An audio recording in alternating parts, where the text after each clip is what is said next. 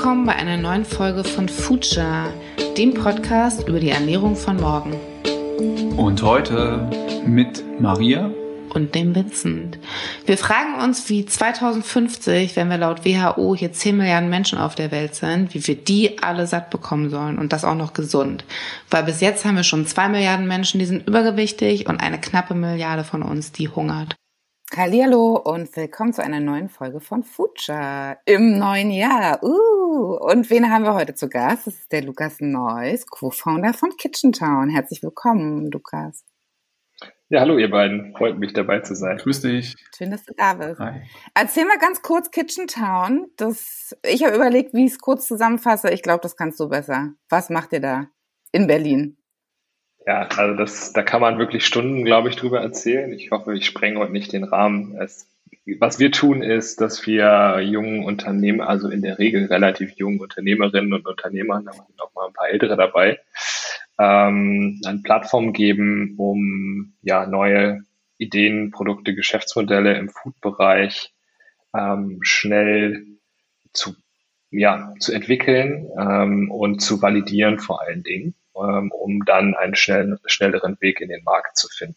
Also ähm, wir arbeiten mit wirklich ganz, also teilweise mit Einzelpersonen, teilweise mit kleinen Teams, manchmal auch mit etwas größeren Teams, ähm, die an irgendetwas dran sind und ähm, durch uns vor allen Dingen den Zugang auch in die Lebensmittelindustrie bekommen. Und das kann sich über verschiedene Dinge sagen dann manifestieren, wie zum Beispiel Technologien ähm, oder auch Zugang äh, zu Vertriebskanälen etc. Das klingt wie ein ziemlich cooler Club. Wie kommt man da rein?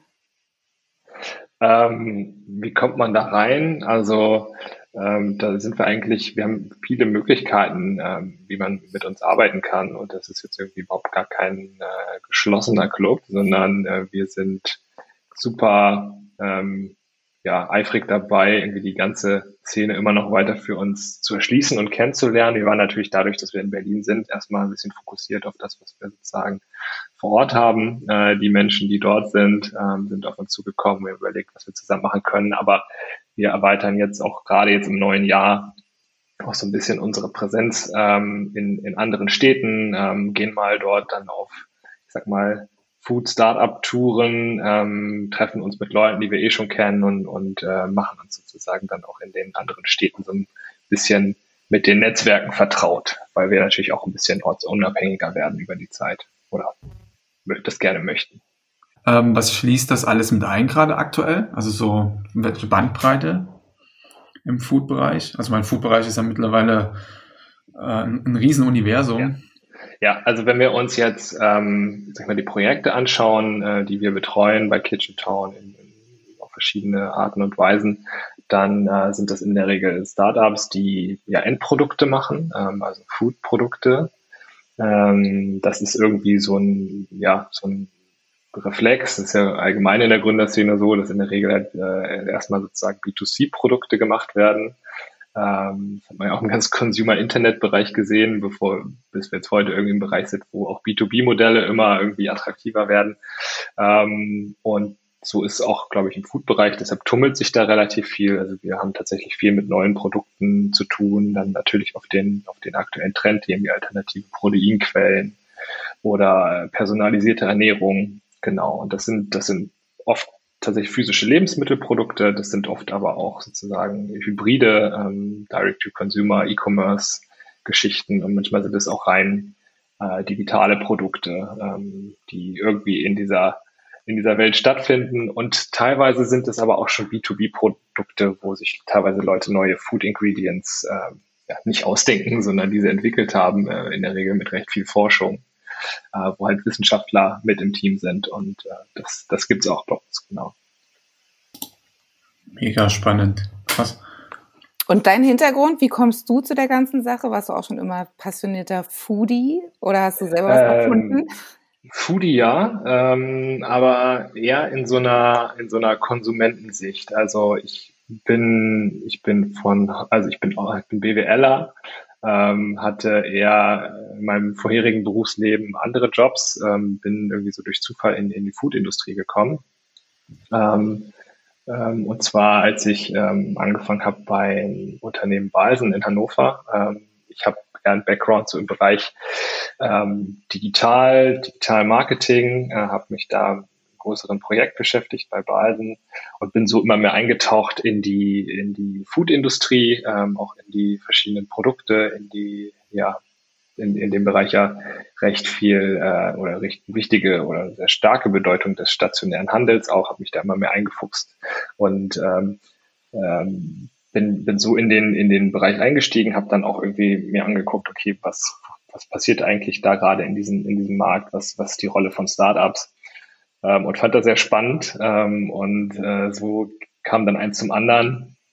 Ähm, wir haben Kitchen Town Berlin in 2018 gegründet und in 2019 eröffnet, ähm, weil wir diese Idee von, von, einem von so einer physischen Begegnungsstätte und auch einer virtuellen Plattform für Innovatoren im Food-Bereich, die haben wir in Kalifornien gesehen. Ähm, dort gibt es nämlich Kitchen Town auch als Angebot schon ein bisschen länger, seit 2014. Und wir haben dann, also mein Co-Gründer und ich, wir haben äh, diese Idee, ähm, das ganze Konzept nach, nach Europa und konkret nach Berlin zu holen, haben wir, ähm, äh, haben wir dann irgendwann ja gemeinsam gefasst und haben da Unterstützer gesucht und auch die, die Balsenfamilie, also unser beider ehemaliger Arbeitgeber, ähm, auch auf dieser Reise gewonnen. Die sind heute sozusagen auch da Teilhaber an diesem Konzept. Und ähm, ja, jetzt ist es da. Also es war irgendwie so eine, so eine Reise, die, die nicht geplant war. Ähm, aber wir sehen heute, dass auch das Feedback, das wir kriegen von, von Gründerinnen und Gründern, äh, auf jeden Fall super gut ist. Äh, es wird super gut angenommen und man hat gemerkt, dass es sozusagen diese systematische Unterstützung in diesem Bereich auf jeden Fall noch gefehlt hat. Wie viele Startups habt ihr denn da jetzt aktuell gerade? Ja, wir sind jetzt ähm, ja etwas länger als ein Jahr unterwegs. Ähm, jetzt ist es so, dass wir dadurch, dass wir ein recht neues Angebot haben, also wir, wir betreiben in Berlin ein Innovation Space, der ist 1000 Quadratmeter groß auch, also gar nicht so eine kleine Fläche. Dort haben wir einen Coworking Space, da haben wir auch ein, ein Food Lab, dort haben wir auch kleine Produktionseinheiten. Ähm, und das war alles so, beruhte natürlich auf gewissen Hypothesen, so wie wir es, so wie wir es hergerichtet haben, so wie wir es anbieten und wie wir uns sozusagen das Leben dort vorgestellt haben. Ähm, am Anfang haben wir einfach mal die Türen aufgemacht und haben geguckt, wie nutzen denn jetzt ähm, ja, Leute mit, mit Projekten in dem Bereich all das, was wir da anbieten. Natürlich äh, haben wir geguckt, haben wir vorher geguckt, dass das gut passt. Ähm, aber dann passieren ja sofort die Learnings und man sieht halt direkt Dinge, ähm, die man vielleicht nicht beachtet hat, Dinge, die man vielleicht schon ganz gut beachtet hat. Und jetzt neben dieser rein physischen Nutzung äh, von, von Kitchen Town Berlin kommen jetzt über die letzten Monate auch immer mehr Services dazu. Das heißt, wir ähm, haben beispielsweise auch ja eine ähm, ja, voll ausgebildete Lebensmitteltechnologin bei uns im Team und wir ähm, engagieren uns auch sozusagen aktiv in Produktentwicklungsprozessen von, von neuen Produkten und ähm, ja, machen das dann gemeinsam mit den, mit den Gründern. Das ist so äh, das, was wir da so tun. Und was ist so ein zeitlicher Rahmen? Wie muss man sich das ungefähr vorstellen? Also jetzt kommen kommt ein Mensch mit einer guten Idee oder schon ein kleines Team, die kommen zu euch, sagen, okay, wir wollen jetzt mal so eine erste Charge XY produzieren. Wie, wie, wie schnell geht das oder wie langsam? Wie ist der also Prozess? Also erstmal zu, vielleicht zu den Leuten. Das ist nämlich, das hat dann nämlich einen Einfluss auch darauf, wie schnell das geht oder wie, was, was sozusagen auch für eine Timeline dahinter steht, hinter dem Projekt. Äh, wir sehen, dass unsere Zielgruppe dann nochmal sehr unterschiedlich ist. Ähm, weil grundsätzlich ist ja der Food-Bereich sehr accessible auch für Leute. Also wenn, wenn jetzt jemand die, äh, die Idee hat, sich selbstständig zu machen, nach irgendeinem anderen langweiligen Job, den er oder sie vielleicht davor hatte, äh, dann ist der ist immer sind sind sagen wir Food-Konzept immer relativ wahrscheinlich, weil weil man natürlich als Konsument nah dran ist, weil jeder auch Food gern mag und und ähm, äh, also es gibt Leute, die sagen so, everybody has a grandmother's recipe, äh, was ganz besonders ist. Und das kann man dann auch sozusagen als Firma denken. Äh, das gibt's auch. Also tatsächlich, dazu sagen wir Maker. Es gibt einfach Leute, die, die haben Bock, ähm, ein eigenes Produkt zu machen. Ähm, und dann gibt's aber auch andere Herangehensweisen, nämlich tatsächlich ähm, eher so Gründerteams, die so aus der, aus der klassischen Gründerszene beispielsweise kommen, wo wir sagen, wir haben irgendwie E-Commerce-Experten dabei oder wir haben wir haben äh, Business School Absolventen, die halt genau genauen Plan von dem haben, was sie haben und auch hinsichtlich der Skalierbarkeit von dieser, von dieser Firma vielleicht eine andere Ambition haben. Ähm, und teilweise gibt es auch, auch ähm, ja, Einzelpersonen oder, oder Gründerteams, die sich so aus größeren Unternehmen herausentwickeln, weil die sagen, okay, wir wollen vielleicht mal ein bisschen anders arbeiten. Also es ist sehr, sehr unterschiedlich, sehr divers und dann ist da auch jeweils ein anderer Zug auf dem Thema, weil gerade wenn man etwas nebenberuflich macht, hat man natürlich auch nicht unendlich viel Zeit, die man investieren kann. Ähm, aber wir sehen, ähm, dass zum Beispiel, wenn jetzt, wenn jetzt sozusagen da richtig äh, Wagniskapitalgeber mit, mit drin sind in dem Thema, dann wollen natürlich wiederum auch die Investoren schnell einen Fortschritt sehen und dann kann das teilweise auch sehr, sehr schnell gehen. Und wir, ähm, Kitchen Town, ähm, schauen uns eigentlich alle diese Bereiche an, äh, interagieren dort mit Leuten in, aus, aus, Unterschied, aus den unterschiedlichsten Richtungen und, und passen uns dann sozusagen auch dieser Geschwindigkeit und der Ambition an ähm, in, dem, in dem Service, den wir dann in so ein Projekt mit reingeben. Das kann halt, wie gesagt, sehr unterschiedlich sein. Und wenn man jetzt so ein Stake drin hat, also Balsen zum Beispiel, ähm, hat man da irgendwie, also was hat, was ist deren Benefit bei, bei euch da Teilhaber zu sein? Oder also, oder wie, wie, was, also klar, was für die interessant ist, ist relativ simpel. Äh, die müssen ja auch in die Zukunft denken. Aber gibt es da irgendwie einen Benefit oder wie läuft das in dem Fall? Also äh, es ist tatsächlich so, dass wir das mal inhaltlich da komplett, also in dem Fall inhaltlich komplett ähm, unabhängig sind von, von unserem Shareholder auch. Also wir arbeiten ja auch in, in sämtlichen äh, Bereichen äh, der Foodwelt, also haben unterschiedlichste Projekte ja auch. Und ähm, was natürlich jetzt für etablierte Unternehmen ist, da arbeiten wir auch noch mit anderen zusammen in Projekten. Äh, es ist interessant, äh, die, die andere Arbeitsweise kennenzulernen. Es ist einfach äh, okay. teilweise eine Agilität gibt äh, bei uns, die, die natürlich in größeren Unternehmen absolut nicht da ist.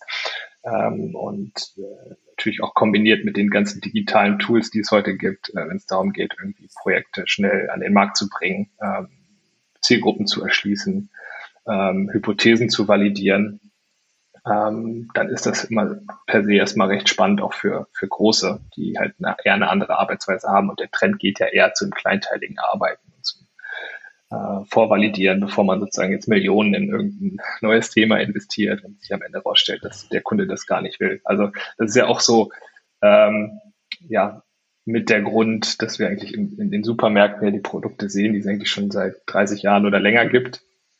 Ähm, und ähm, da eigentlich relativ wenig Innovation, Innovation passiert. Und heute preschen halt ähm, Startups vor, weil sich die, ich sag mal, Umweltbedingungen geändert haben, ähm, einmal im digitalen Bereich, ähm, dann aber auch, ähm, und das ist jetzt tatsächlich, glaube ich, auch was, was viele groß überrascht, sozusagen die, äh, die Schnelligkeit, wie sich jetzt auch der, der Wandel der Konsumentenbedürfnisse verändert, auch im Bezug auf das eigentliche Produkt selber. Also die Leute wollen halt einfach wissen, was in dem Produkt ist. Und die wollen dort nicht äh, eine unendlich lange äh, Zutatenliste haben. Die wollen Klarheit, die wollen Transparenz und die wollen auch Nachhaltigkeit. Und das ist, das ist all das ähm, kombiniert mit dem, mit den digitalen Möglichkeiten, die halt auch heute Produktstartups also gut für sich nutzen können ähm, und wo sie auch einfach einen Vorteil der Schnelligkeit ausnutzen können. Wie siehst du da die generelle Zukunftsentwicklung? Also du sprachst gerade von Supermärkten. Glaubst du, dass ähm, es irgendwann ein relativ großes Portfolio von verschiedenen Produzenten gibt, ähm, die sich aus kleineren Startups, äh, Startups entwickeln?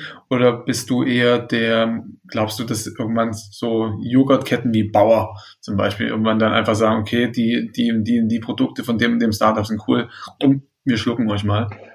Ähm, Was hast du da für eine Also, Vision? Das, wenn man zurückkommt, dann, dann war der Markt ja echt zu. Also, das ist ja, deshalb haben wir ja die, die gleichen äh, Produkte schon seit Jahren in den, in den Regalen auch.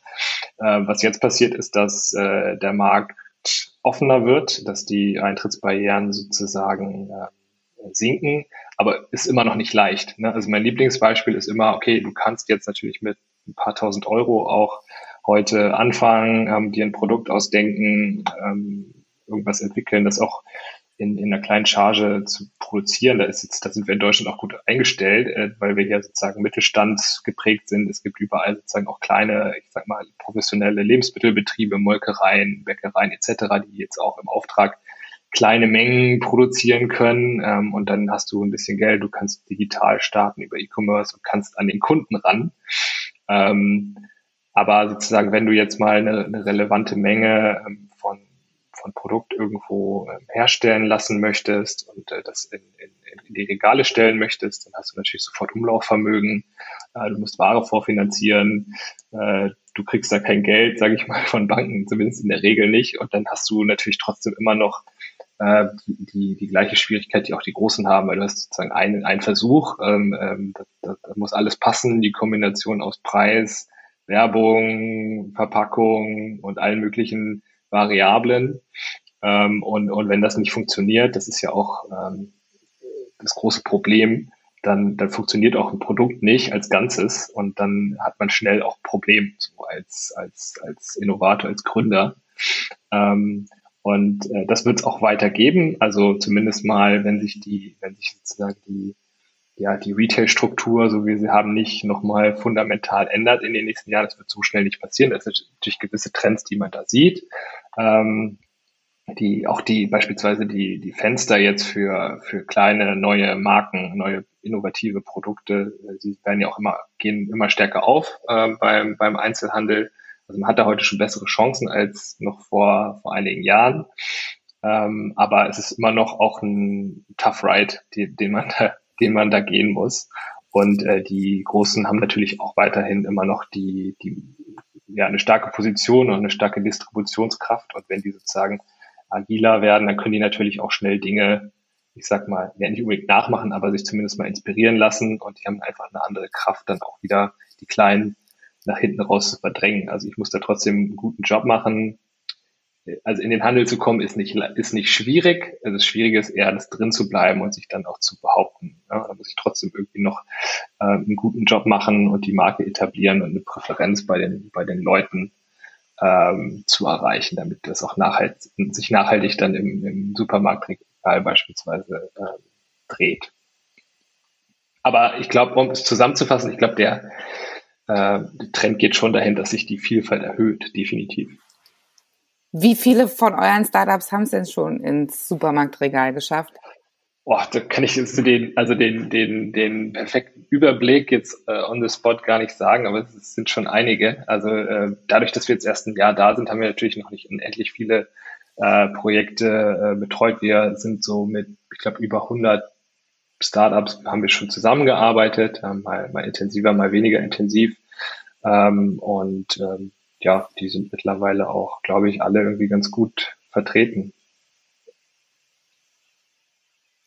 Und kannst du jetzt mal, um nochmal diese Range, du hast ja vorhin schon gesagt, ihr bietet ganz viele verschiedene Services an. Mhm. Und Vincent ja. hat auch gesagt, dieser Food-Kosmos ist so wahnsinnig groß. Also ich glaube, ihr macht ja auch Food Tech. Also hast du mal so eine Range? Kannst du mal so ein, zwei, drei Projekte ganz kurz mal vorstellen, damit man so eine Vorstellung hat, was alles bei euch ja, gerne. wahr werden kann? Ja, gerne, gerne. Wir, ähm, ja, das ist in der Tat sehr, sehr vielschichtig. Ähm, wir haben viel gemacht, tatsächlich auch in, in Consumer-Produkten. Da haben wir ähm, eine Company beispielsweise, äh, die ich jetzt mal sozusagen hier als Spotlight geben kann, die wir im Accelerator bei uns betreut haben, äh, heißt Haterate.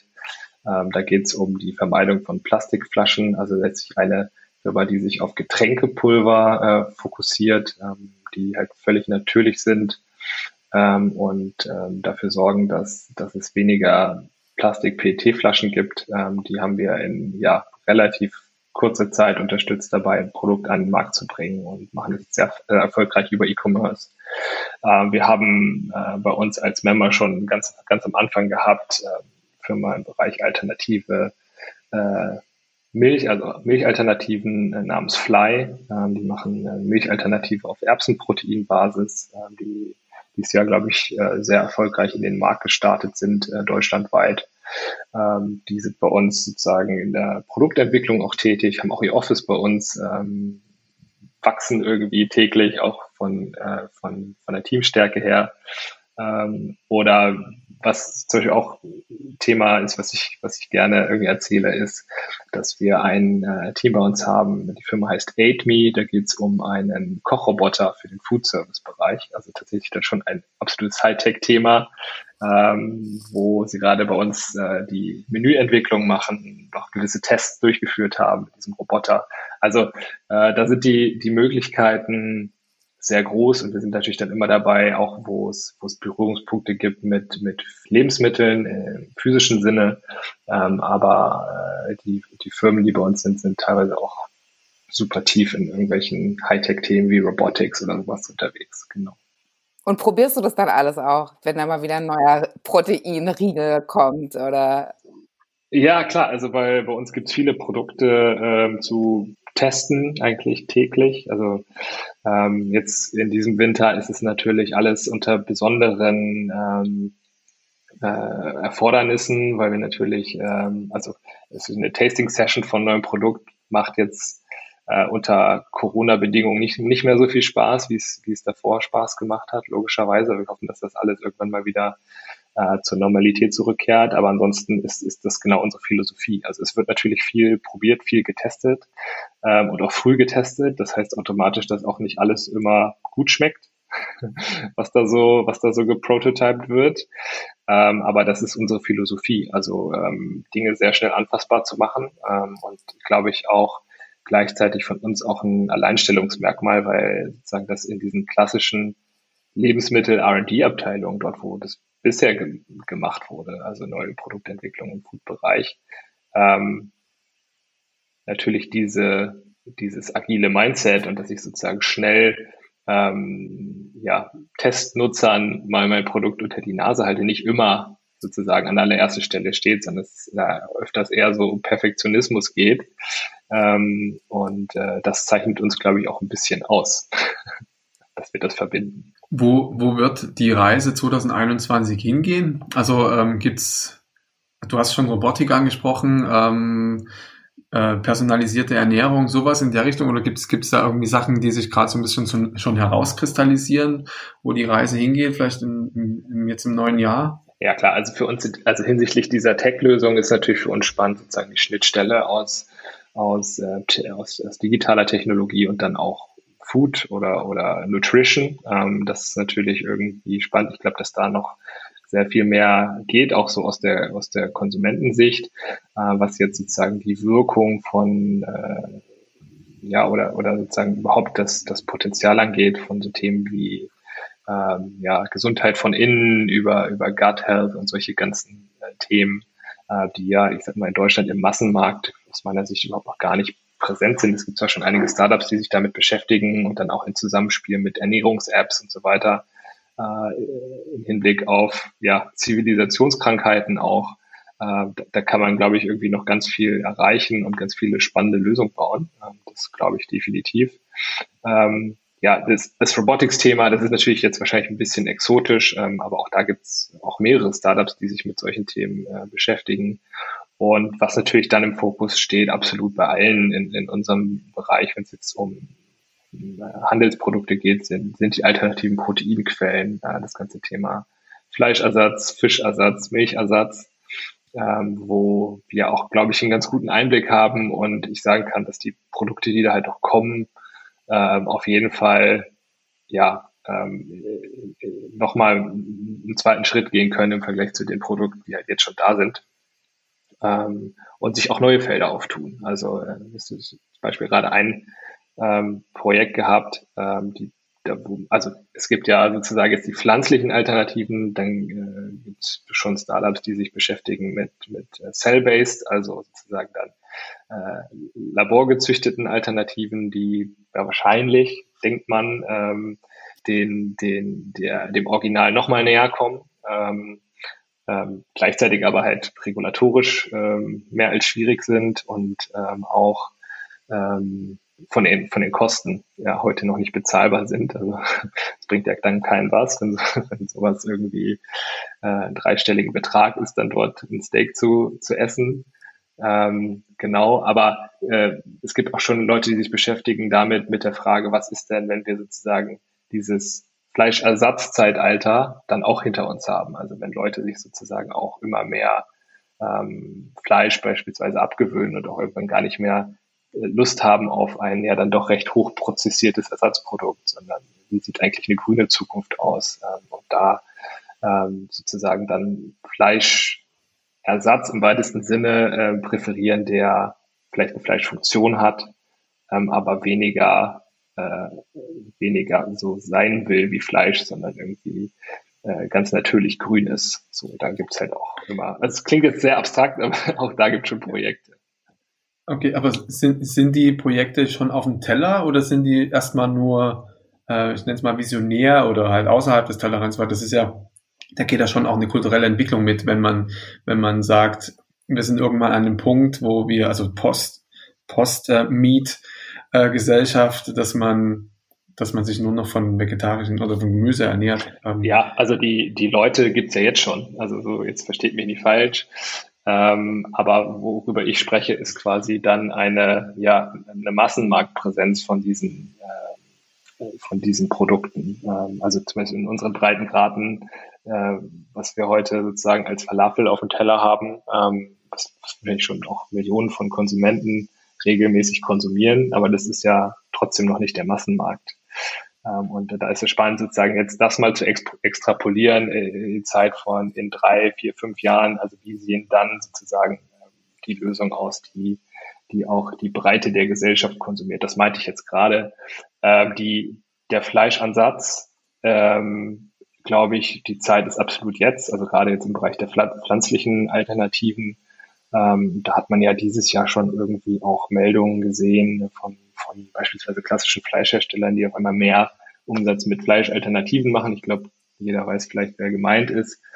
Ähm, und da, da wird auf jeden Fall jetzt super viel passieren. Wir sehen auch jetzt eine neue, neue Welle von Startups. Es gibt ein, ein Startup beispielsweise in der Schweiz, die wir sehr gut kennen, die, glaube ich, jetzt auch dort technologisch, weil die Frage, wie mache ich jetzt aus einem Pflanzenprotein ähm, ein Fleischersatz, was in hinsichtlich Geschmack und Textur dann auch dem Original nahe kommt. Selbst da ist also äh, jetzt glaube ich auf jeden Fall noch ein Sprung möglich und gleichzeitig sozusagen auch noch eine kurze Zutatenliste hat. Das ist ja auch ein wesentliches Manko von diesen Produkten. Da kann man glaube ich in 2021 ähm, noch sehr viel erwarten von Startups beispielsweise auch, die dort noch mal einen Schritt weitergehen und noch bessere Alternativen auch im Petto haben. Ja, das wäre tatsächlich spannend, wenn man äh, den Burger hätte ohne 36 Zutaten.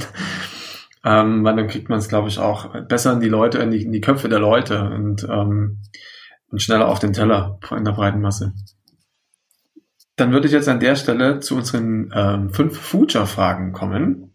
Sehr gerne. Äh, ein ganz, spannend, ganz spannender Übergang, weil wir eh gerade schon in der Zukunft waren. Äh, wir sind ja gerade auch ein Ernährungs-Future-Podcast. Und die erste Frage ist, was hast du als letztes gegessen? Ich habe heute Morgen gefrühstückt ähm, und das war ein sehr, also kein ganz frisches, aber ein sehr, ähm, sehr leckeres, hochwertiges Brot, ähm, was ich bei, bei einem Bäckerladen gekauft habe. Und da drauf war, muss ich kurz überlegen, Käse. Also ich bin, ich bin selber kein Veganer, brauche sehr viel auf Fleisch zu verzichten. Und das sieht man dann an meinem Frühstück. Das gute alte Käsebrot. Nenne ein Lebensmittel für die Zukunft. Da sehe ich. Das ist wahrscheinlich schwer. Boah, das sind so viele.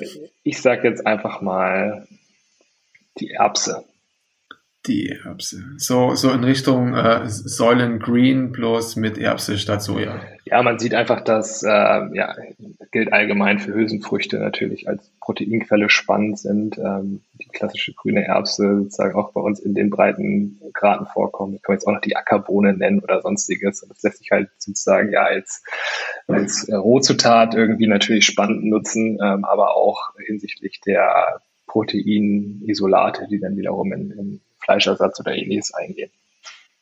Kommt mir einfach gerade so als erstes in den Kopf. Findet quasi dann auch bei euch schon so ein bisschen mehr Verbreitung als andere Proteine? Kann ich jetzt irgendwie so abschließend nicht beurteilen. Hab, okay. da, da gibt's jetzt wieder, da gibt, da, da gibt's jetzt wieder ähm, Technologen auch, die, die könnten euch jetzt, glaube ich, drei Stunden was über den, den Quervergleich von, von Proteinen, pflanzlichen Proteinquellen natürlich erzählen. Das selber bin ich. Also wenn du da jemanden, also wenn du da jemanden kennst, kannst du ihn gerne auf uns verweisen. Wir, wir reden auch gerne mal mit, äh, mit Menschen, die das, das können. Ähm, damit auch 2050 genug für alle da ist, was kann jeder Mensch sofort äh, tun oder ändern? Weniger tierische Produkte kaufen und hochwertiger ähm, und Verpackungsmüll reduzieren, wenn man bei den richtigen äh, Märkten oder auch Supermärkten einkauft. Das geht mir mal gerne so weiter. Hast du noch Empfehlungen äh, multimedial, also Buch, Instagram-Account oder sowas, wenn man sich mit dem Thema Ernährung und Zukunft weiter befassen möchte? Ähm, da würde ich äh, vorschlagen, es, es, geht in eine andere Richtung. Ich, ich möchte die Leute, äh, die Hörer dieses Podcasts gerne einladen, äh, mal bei uns vorbeizukommen in Berlin. Also ein physisches Erlebnis. Ähm, zumindest äh, dann, wenn das wieder möglich ist. Aktuell geht es ja nicht, aber ähm, ich glaube, bei uns kann man das relativ gut erleben, was, was Future of Food alles heißen kann ähm, und äh, vor allen Dingen auch Leute kennenlernen, die sich damit beschäftigen. Das war meine Idee hier. Und wie geht es für Leute, die extern sind und kein Member?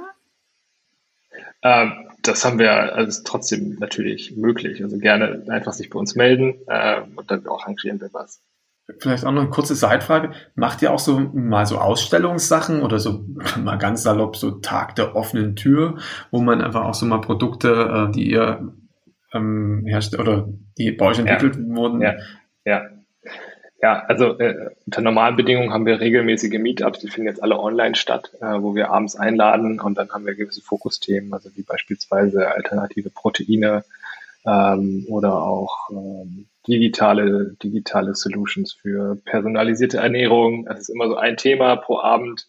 Und ähm, da, die finden unter Normalbedingungen bei uns ähm, in Berlin statt, in unserem Space. Äh, und da kann man natürlich dann bei der Gelegenheit auch direkt mal sich anschauen, was wir da alles so machen und was wir haben und auch welche Produkte man, äh, welche Produkte wir da so entwickelt haben. Cool.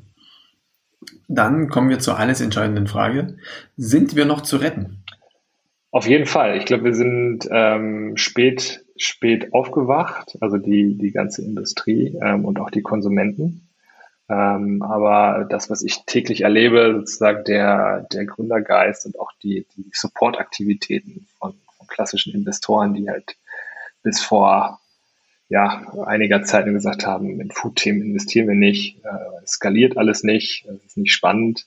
Äh, und die investieren halt jetzt massiv auch in den Bereich. Und ähm, da ist auf jeden Fall jetzt ein gewisser Hebel da, der, der wird hoffentlich noch größer. Aber ähm, aus meiner Perspektive, ich hoffe, ich bin da nicht zu sehr ähm, ja, gebiased, aber da passiert auf jeden Fall viel und ich bin, ich bin da, bleib da positiv.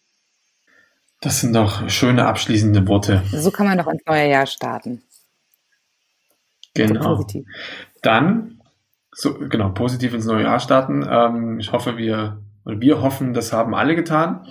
Dann sagen wir ganz herzliches äh, Dankeschön äh, an dich, Lukas, ähm, für deine Insights über Kitchen Town. Sehr gerne. Und wir kommen mal vorbei. Und hoffen, genau, wir kommen auf jeden Fall mal vorbei. Wir hoffen auch alle anderen, äh, sofern das wieder möglich ist. Und bis dahin, ähm, genau, fleißig Podcasts hören und ähm, auch mal digital bei Kitchen Town vorbeischauen. In diesem Sinne, vielen Dank und bis bald. Oh. So, das war's mal wieder mit einer Folge Future. Schön, dass du dabei warst. Wenn du irgendwie Anregungen hast oder meinst, du kennst wen, den wir unbedingt mal vors Mikrofon holen sollten, äh, schreib uns einfach. Und hinterlass uns natürlich super gerne eine Bewertung, vertag uns, schenk uns Sterne und drück den Abo-Button. Vielen Dank fürs Zuhören. Bis zum nächsten Mal. Bis die Tage.